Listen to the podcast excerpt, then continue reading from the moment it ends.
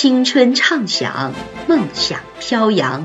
这里是守望相张文山电台，意气风发，做最好的自己，因精彩而绽放。大家好，我是来自高二七班的杨凯晴。今天我与大家分享的内容是：自律给我自由，但屈指西风几时来，又不到流年暗中偷换。高中的学习生涯转眼已过了大半。在这过程中，长期以来养成的习惯使我受益匪浅。究其根本，不过是“自律”二字。自律是什么？这里提到的自律，只片面的从学习角度上谈。对很多普通高中学子而言，自律就好像遥不可期，想要得到又不知从何做起。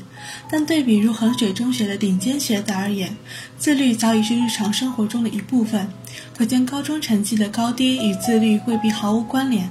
于我而言，自律是在想要松懈时驱使我再次调整学习状态，在我得意忘形时给我警醒，在我失落时使我积极向上的精神力量。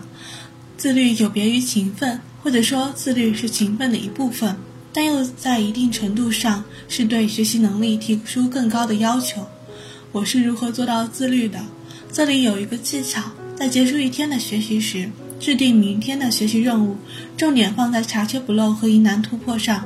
所列的学习内容与课内作业尽量关联性小一点，只针对自己的学习进度布置任务即可。这样做会在无形之中大幅度的减少时间成本的损失，提高效率。在制定任务的过程中，其实已经在接近自律了。高中学习的自律，无外乎能不断的超越昨日之我，这是与自我周旋的一个过程。但要相信，走得足够远，你会遇上你自己。另外，在各种不确定因素存在的情况下，任务很有可能会因种种原因而无法完成。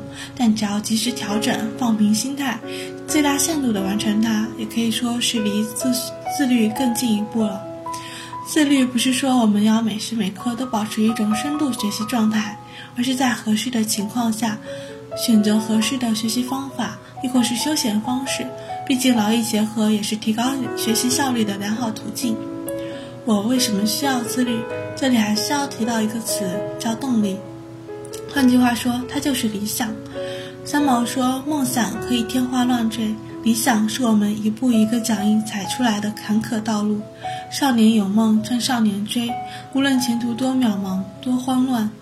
如人言，命运的局限尽可有在，不屈的挑战却不可须臾或缺。”少年，你听我慢慢说。你背单词时，阿拉斯加的鳕鱼正跃出水面；你算数学时，太平洋彼岸的海鸥正驰掠过城市上空；你晚自习时，极地的夜空洒满了五彩斑斓。但是，少年，你别着急。你在为自己的未来踏踏实实的努力时，那些你感觉从来不会看到的景色，那些你觉得终身不会遇到的人，正一步步向你走来。我的分享就到此结束了，谢谢大家。